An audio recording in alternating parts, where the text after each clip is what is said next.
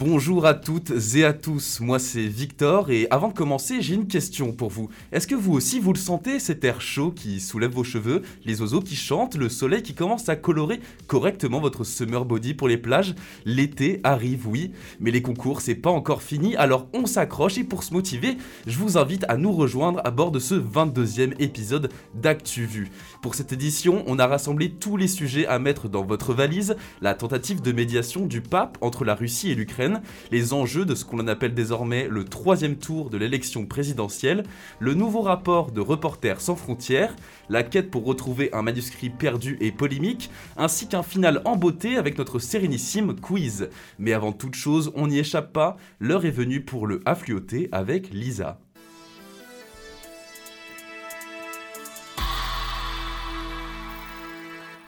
Le Covid-19 en Afrique du Sud, deux nouveaux variants d'Omicron sont à l'origine d'un récent pic épidémique. C'est ce qu'a déclaré l'OMS ce mercredi. Leur virulence reste cependant encore à déterminer. Le pays est officiellement le plus touché du continent par la pandémie. Toujours à l'international, en Colombie, l'un des plus importants narcotrafiquants a été extradé vers les États-Unis. Surnommé Otoniel, il dirigeait le clan del Golfo. Il avait été arrêté le 23 octobre dernier après plus d'une décennie de cavale. Il fait partie de la liste des personnes les plus recherchées par la DEA, l'agence fédérale américaine chargée de lutter contre le trafic et la distribution de drogue aux États-Unis. Netflix, dans la tempête des actionnaires, porte plainte contre la plateforme. Selon eux, le groupe a fait de fausses déclarations et a caché certaines informations. Les investisseurs reprochent notamment à Netflix de ne pas leur avoir annoncé la baisse du nombre des abonnés. Cette baisse est due au partage des comptes entre plusieurs clients et de la concurrence d'autres services de streaming. 5 ans de prison avec sursis. La condamnation est tombée dans l'affaire de l'accident de bus scolaire à Rochefort en 2016. La justice a prononcé sa peine contre le chauffeur du camion Ben qui avait percuté le bus. L'accident avait provoqué la mort de 6 adolescents. Ce drame a été l'un des plus graves accidents de transport d'enfants survenus en France. Oui Pub, c'est le nom d'un nouveau dispositif qui sera expérimenté dans 15 territoires français, dont Grenoble, Bordeaux ou encore Agen. À l'inverse des autocollants Stop Pub à coller sur les boîtes aux lettres pour indiquer que l'on n'en souhaite pas, Oui Pub, c'est tout l'inverse, un autocollant et le facteur laisse des prospectus publicitaires. L'expérimentation est issue de la loi climat et résilience et inspirée par la Convention citoyenne pour le climat.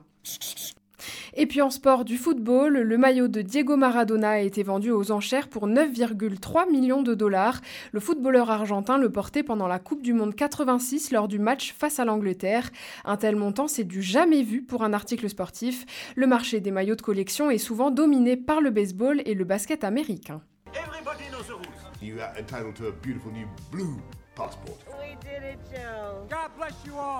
Alors que les derniers événements tragiques en Ukraine lui rappellent le génocide au Rwanda, le pape veut tenter une médiation entre le pays envahi et la Russie. Il souhaite notamment rencontrer Vladimir Poutine à Moscou. Margot, qu'est-ce que tu peux nous dire aujourd'hui de cette initiative? Effectivement, dans un entretien accordé à un quotidien italien, le souverain pontife explique qu'il avait déjà fait sa demande au président russe pour aller à Moscou, mais que pour le moment, il n'avait pas répondu. Les massacres en Ukraine, comme à Boucha, rappellent en effet au pape l'horreur du génocide au Rwanda qui s'est déroulé en 1994, d'où cette tentative de médiation. Mais pourtant, le pape François n'a pas attendu la guerre en Ukraine pour euh, intervenir dans des conflits internationaux. Oui, si le pape est le chef de l'Église, il ne faut pas oublier qu'il a aussi le statut de chef d'État, un rôle qu'il a déjà rempli auparavant en prenant position sur des thèmes sociétaux. En 2013, pour son premier déplacement hors de Rome, le pape François était allé à Lampedusa, un lieu symbolique puisque la petite île sicilienne est considérée comme la porte de l'Europe des routes migratoires.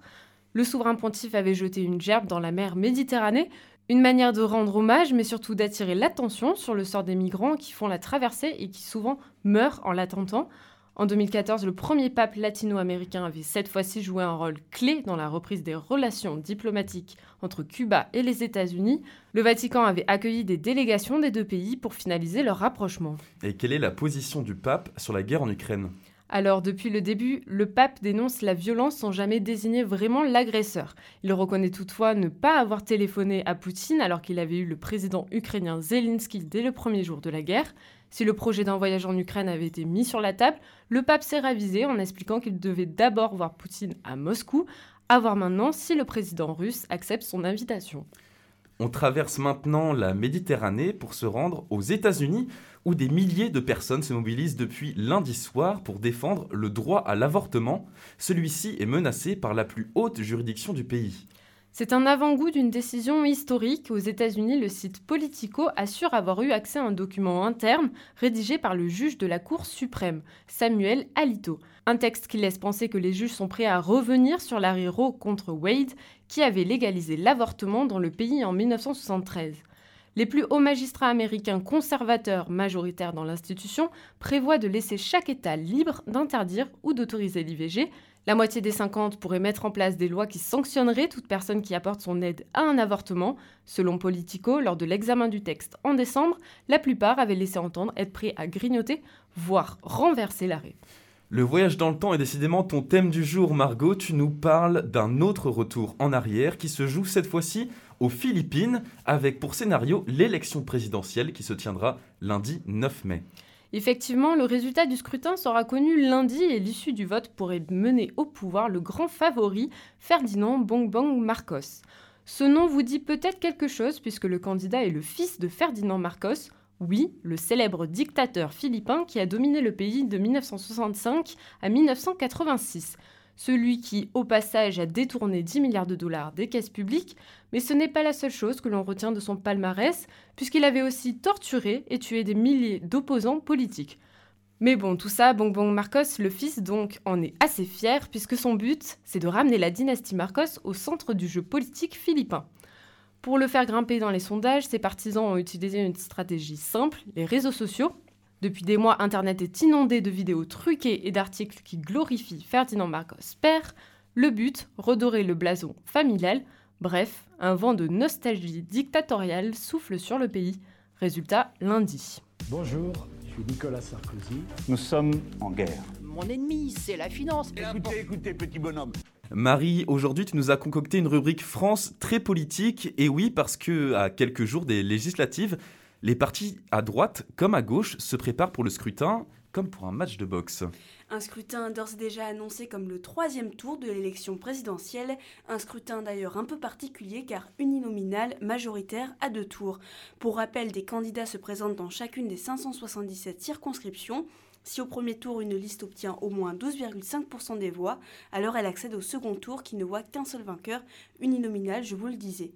Le but des formations politiques, constituer un groupe à l'Assemblée nationale, soit avoir au moins 15 députés, plus le groupe compte de voix, plus il pèse dans les débats au Palais Bourbon pour le quinquennat à venir. Et c'est avec cet objectif d'avoir suffisamment de sièges qu'il a fallu former des alliances chez une droite, mais surtout chez une gauche très fracturée. Or, c'est justement cette division qui a été souvent reprochée à la gauche qui n'a pas pu accéder au second tour de l'élection présidentielle. De ce fait, cette semaine a été marquée par la recherche de compromis, histoire de présenter qu'un seul candidat à gauche dans chaque circonscription, histoire surtout de ne pas reproduire le même schéma que le mois dernier. Dans l'ordre chronologique, c'est avec Europe Écologie Les Verts que la France insoumise a ouvert le bal des alliances, avec un premier pacte cette semaine. Dans la nuit du dimanche 1er mai au lundi 2, les écologistes se sont ralliés à Jean-Luc Mélenchon malgré les réticences affichées au début par Yannick Jadot. Finalement, il faut croire que les désaccords comme la question de l'Europe ont été réglés. La retraite à 60 ans, le SMIC à 1400 euros et la planification écologique apparaissent comme les grandes lignes du programme présenté sous la bannière commune, une bannière nommée la Nouvelle Union populaire écologique et sociale. Le PCF l'a rejointe à son tour mardi dernier et comme convenu durant les négociations, le Parti communiste français pourra présenter ses candidats dans 50 circonscriptions. Alors là, Marie, je ne compte que trois partis, la France insoumise, le Parti communiste français, Europe Écologie Les Verts, Quid du Parti socialiste? Et l'accord avec le PS, lui, a bien été validé de justesse jeudi soir, mais il s'est fait longuement attendre. Le Parti socialiste, qui a obtenu moins de 2% des voix à l'élection présidentielle, a peiné cette semaine à trouver un accord avec LFI. Des grandes figures du parti historique se sont élevées contre tout rapprochement avec Jean-Luc Mélenchon. Parmi ces personnalités, Carole Delga, chef de la région Occitanie, François Hollande, ou encore son ancien Premier ministre, Bernard Cazeneuve, qui a purement quitté le parti. Stéphane Le Foll, le maire du Mans, lui s'est carrément proposé pour prendre la tête, c'est une liste de dissidents. Il dénonce une alliance de façade et non durable. Face à eux, Martine Aubry, maire de Lille, et surtout Olivier Faure, premier secrétaire du parti, pour qui l'alliance était le seul moyen de peser face à Emmanuel Macron. Et face à eux, quelle est la stratégie du camp présidentiel? Alors, Déjà ne l'appelait plus la République en marche, mais Renaissance, un changement de nom pour pouvoir continuer à élargir ce mouvement politique, a précisé Stanislas Guérini, délégué général du parti. Ensuite, sachez que Renaissance présentera ses candidats aux législatives sous la bannière commune intitulée Ensemble. Il s'agit là d'une alliance conclue avec François Bayrou, chef de file du Modem, et Édouard Philippe à la tête de son parti tout récent, Horizon. Marie, tu nous remettrais bien une petite dose de politique avant de nous quitter. On ne connaît toujours pas le nom du prochain Premier ministre, mais on sait une chose, il sera en charge de la planification écologique. C'est encore la grande promesse de ce second mandat, lutter contre le réchauffement climatique, et pour ce faire, Emmanuel Macron a convié mercredi des experts. Autour de la table, Corinne Lequeré, présidente du Haut Conseil pour le climat, à la tête de WWF France, ou encore la directrice du think tank de l'Institut de l'économie pour le climat. L'objectif du quinquennat allait deux fois plus vite dans la réduction des émissions de gaz à effet de serre par rapport au premier mandat. Le blé, fais gaffe. Un coup t'en as, un coup t'en as plus. Elle est là, la réalité de nos hôpitaux Oh, gardez vos nerfs Moi, je suis une star des maladies infectieuses. Reporters sans frontières vient de sortir son rapport annuel. Raphaël, qu'est-ce qu'on y apprend?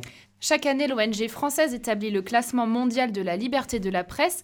RSF emploie le terme de chaos informationnel. Sur les 180 pays évalués, 73% présentent des signes d'une situation très grave, difficile ou problématique pour la profession de journaliste. Les pays scandinaves sont encore en tête du classement. On retrouve en première place la Norvège pour la sixième année consécutive, suivie du Danemark et de la Suède. Mais 12 pays viennent d'intégrer la liste rouge, dont la Russie, à la 150e place, et le Bélarus. On rappelle que Poutine a fait voter une loi interdisant notamment aux médias qui émettent en Russie de prononcer le mot guerre pour parler de l'invasion de l'Ukraine. À la dernière place se retrouve la Corée du Nord, suivie de l'Érythrée, de l'Iran, du Turkménistan et de la Chine. La France, quant à elle, progresse en atteignant le 26e rang. Le secrétaire général de RSF pointe du doigt le développement des médias d'opinion au sein des États démocratiques. Christophe Deloire parle de Fox Newisation des médias qui, selon lui, pose, ouvrez les guillemets, un risque fatal car elle met en danger les bases d'une société harmonieuse et du débat public tolérant. 47 journalistes ont été tués dans l'exercice de leurs fonctions en 2021, le plus bas chiffre en 20 ans. Mais l'ONG annonce d'ores et déjà que l'Ukraine est le pays le plus dangereux pour les journalistes en 2022, où 10 d'entre eux ont déjà perdu la vie depuis le début du conflit. Et dans le reste de l'actualité sociale et économique, Airbus explose les records. L'entreprise a triplé son chiffre d'affaires au premier trimestre 2022. Le géant européen de l'aéronautique augmente la cadence pour livrer 720 avions qui lui ont été commandés cette année. Et pour cela, Airbus embauche 15 000 emplois devraient être créés, une exception économique dans le contexte écologique et géopolitique actuel. Pour la première fois depuis 2022, la Fed augmente ses taux d'intérêt d'un demi-point. Avec cette annonce, la Banque centrale américaine tente de contrôler l'inflation record due à la flambée des prix de l'énergie. D'autres banques centrales, comme celle du Brésil ou de l'Inde, n'ont pas tardé à suivre le pas. And the Oscar goes to. Ici Bob Sinclair, j'écoute. Quand on y va, on va agressif. La chatte, la chatte qu'il a, la chatte Un livre qui revient d'Entre les morts, Guerre, de Louis-Ferdinand Céline, est sorti jeudi, 60 ans après la mort de l'auteur, un événement hors norme pour une histoire rocambolesque, Thomas. Tout le monde littéraire est en émoi. Un roman inédit de Céline, l'auteur du Voyage au bout de la nuit, un récit introspectif et tragique d'un brigadier de la Grande Guerre. C'est un roman qui aurait pu ne jamais voir le jour. 6000 pages manuscrites de l'écrivain étaient réapparues en août 2021. Des lettres, des projets et des documents originaux qui avaient été dérobés à Céline à la fin de la Seconde Guerre mondiale. À la fin du conflit, Céline, antisémite notoire, fuit la capitale pour l'Allemagne nazie. L'écrivain apprend que son appartement de Montmartre a été pillé et très vite, il accuse un homme, Oscar Rosenbly. Il fait partie d'un groupe de résistants qui visitent des appartements à la libération de Paris. Une accusation que confirme aussi Véronique Robert Chauvin, l'amie de la veuve de Céline, part sur ses traces en Corse. Elle y rencontre Pierre Martini, le cousin d'Oscar Rosenbly. Pour lui, cette piste ne fait aucun doute, son cousin est un admirateur de Céline. Il évoque également des écrits qu'il cache dans ses tiroirs et ses armoires. Mais rien ne confirme cette piste. Et 80 ans après, rien ne prouve qu'Oscar Rosenbly a subtilisé les manuscrits de Louis-Ferdinand Céline. Reste que les Céliniens sont ravis de cette publication. D'autres devraient suivre à l'automne puis en 2023, et un documentaire Céline, les derniers secrets est disponible sur France 5. Par ailleurs, les éditions Gallimard comptent toujours republier les pamphlets antisémites de Louis-Ferdinand Céline, a indiqué jeudi le PDG Antoine Gallimard, mais le projet est pour le moment suspendu. La maison d'édition avait affronté une multitude de réactions négatives à l'annonce du projet fin 2017. Ces trois livres publiés par l'auteur entre 1937 et 1941 sont truffés d'injures contre les juifs, présentés comme ennemis personnels de l'auteur. Ils sont introuvables en librairie. Gallimard souhaite les rassembler sous le titre Écrit polémique, en les recontextualisant dans l'œuvre de Céline et leur époque.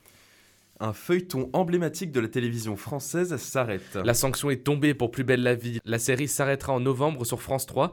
Les responsables de France Télévisions l'ont annoncé au studio marseillais, la fin de 18 saisons et plus de 4500 épisodes. Nous ne voulons pas faire la saison de trop, a déclaré la chaîne. La série avait connu le succès avec 5 millions de téléspectateurs quotidiens. C'était aussi un feuilleton social qui traitait de la transidentité ou du handicap. C'était aussi la première fiction à avoir montré un baiser entre deux hommes à la télévision française. Pour ses adieux sur France 3, Plus belle la vie aura droit à un prime time spécial le 18 novembre. Et enfin, cette semaine, c'était un bien triste 30e anniversaire. Le 5 mai 1992, une tribune s'effondre au stade de Furiani à Bastia. 19 morts et 2357 blessés lors d'un match contre l'Olympique de Marseille. La nouvelle tribune nord de 10 000 places avait été provisoirement installée en moins de deux semaines. À 20h23, à quelques minutes du match, le haut de la tribune s'écroule. 3000 personnes chutent de 15 mètres. Une des plus grandes tragédies du football français. Depuis, le combat du collectif de victimes a abouti, en octobre 2021, à une loi interdisant les matchs les 5 mai dans les compétitions françaises. Cette année, un match au niveau européen a opposé l'OM au Feyenoord de Rotterdam le 5 mai. Le collectif a regretté la symbolique, mais les joueurs ont tout de même observé une minute de silence. Bloquez-vous ces paroles, voulez-vous changer quelque chose? Ah oui, oui, oui, oui, oui, oui, oui Ah Et tout de suite, on retrouve Tanguy qui va nous poser plein de questions avec son quiz aujourd'hui. Tanguy, par quoi tu commences? Eh bien, je vais commencer par la rubrique Le bon chiffre et je vais la donner à Raphaël. Alors, c'est une petite question tourisme, préservation du patrimoine et écologie pour commencer. Le Mont Saint-Michel interdit toutes les voitures sur place. Les visiteurs doivent venir en navette depuis la côte. Mais depuis quand est-ce en place? C'est un nombre d'années rond. 10 ans? Tout à fait, 10 ans que le Mont Saint-Michel n'est plus accessible par une route goudronnée. La mesure est prise à l'époque pour protéger l'île des dégâts de la circulation. Grâce à certains aménagements, le mont est redevenu une île coupée du continent au gré des marées. Deuxième question. Les législatives se préparent de tous les côtés. Avec l'Alliance de la gauche, le changement de nom de En Marche en Renaissance, l'extrême droite place aussi ses pions. Est-ce que tu sais combien de candidats l'extrême droite va présenter? Euh, Je te laisse, euh, on va dire, euh, à la vingtaine près. 200. Non, 567. Cette droite sera aussi un patchwork de paysages politiques euh, de la droite. Selon Jordan Bardella, ses candidats viennent du Rassemblement national, mais aussi de Reconquête, le mouvement d'Éric Zemmour ou encore des Républicains. Après, c'est la rubrique Quel est le nom? Euh, Et je la donne à Lisa. Coucou Lisa. Coucou. Le jeu vidéo mobile a bien grandi depuis Snake ou Doodle Jump. Microsoft va mettre en place un de ses plus gros titres PC et consoles de ces dernières années sur l'Apple Store. Dis-moi, est-ce que tu sais de quel jeu il s'agit? Le solitaire Non. Je sais pas alors. C'est Fortnite. Ce n'est pas la première fois que le jeu s'exporte sur mobile, mais le dernier passage fut court et était payant pour les joueurs. Fortnite domine le jeu vidéo en ligne avec son format Battle Royale, où le principe est d'être le dernier en vie. Hier, vendredi 6 mai, c'était le début de la course cycliste qui fait le tour de l'Italie. Parce que tout le monde copie le Tour de France, mais change au moins le nom, comment s'appelle cette course? Le Giro? Tout à fait, Lisa. C'est la 104e édition de la course. Elle existe depuis 1909 et elle compte chaque année environ 180 participants. On passe à la rubrique C'est qui? Euh, Margot. Alors Margot, je vous le disais, on le disait, une partie de la gauche fera front commun aux législatives. Les Verts, les communistes et le PS ont réussi à se mettre d'accord avec les Insoumis. Les discussions ont été plus longues pour le PS, même si le premier secrétaire du parti était confiant dès le début. D'ailleurs, c'est quoi son nom au premier secrétaire du, Parti Socialiste? Aucune idée. Je sais pas du tout. C'est Olivier Faure. Olivier Faure est à ce poste depuis 2018. Aujourd'hui, ce ralliement ne fait pour autant pas l'unanimité dans le parti. Deuxième question. La Maison-Blanche a du nouveau personnel. Une nouvelle porte-parole a fait son entrée auprès de la présidence des États-Unis. Pour la première fois, c'est une femme noire et gay. Quel est son nom? Je sais pas. Pas non du plus, non. Elle s'appelle Karine Jean-Pierre. Karine Jean-Pierre est une pro de la communication politique aux États-Unis. Elle a étudié et donné des cours sur le domaine à l'université Columbia, a participé aux deux campagnes de Barack Obama, puis celle de Joe Biden. Euh, c'est où Euh, bah, euh, C'est où Qui prend C'est où Thomas, go, c'est où alors Thomas, jeudi soir, l'Olympique de Marseille a échoué en demi-finale de la Ligue Europa Conférence de football. Le club s'est incliné face au Feyenoord. D'où vient ce club De Rotterdam aux Pays-Bas. Le club effectivement a été fondé en 1908 à Rotterdam. Le Feyenoord s'envole maintenant vers la finale d'une compétition qu'il a déjà remportée deux fois. Alors Thomas, quatre hommes, un fusil d'assaut et des pistolets, mais on n'est pas dans un film avec Robert De Niro. Imaginez-vous en 2022 des braqueurs osent encore s'attaquer à une bijouterie Chanel en pleine journée. Mais c'était dans quelle ville? À Paris Tout à fait. Plusieurs millions d'euros envolés dans les sacs des braqueurs sur la place Vendôme. Ils ont embarqué des diamants, des montres ou encore des colliers. Marie, qui a dit? Alors, qui a dit Les dirigeants du PS ont perdu leur boussole menant à un socialisme républicain Alors, j'hésite entre Bernard Cazeneuve et François Hollande. Ça hésité, fait un choix. Euh, Stéphane Le Foll. bah, c'était Bernard Cazeneuve. C'était Bernard Cazeneuve, l'ancien Premier ministre, a dénoncé l'accord entre le Parti Socialiste et la France Insoumise. Euh, deuxième question. J'ai le sentiment que le pays se disloque sous nos yeux, que les régions rurales n'intéressent plus personne. C'est Jean Lassalle. Tout à fait, c'est Jean Lassalle, le- l'homme politique de, de ces montagnes du Béarn, a annoncé qu'il ne se représenterait pas à son élection, euh, à son poste de député.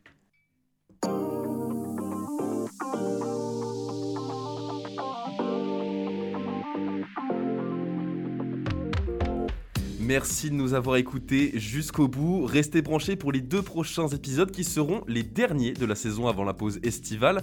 Merci à toute l'équipe et à Marie qui, même très fatiguée, se charge du montage. On vous souhaite tout le meilleur pour vos concours et d'ici là, bon week-end.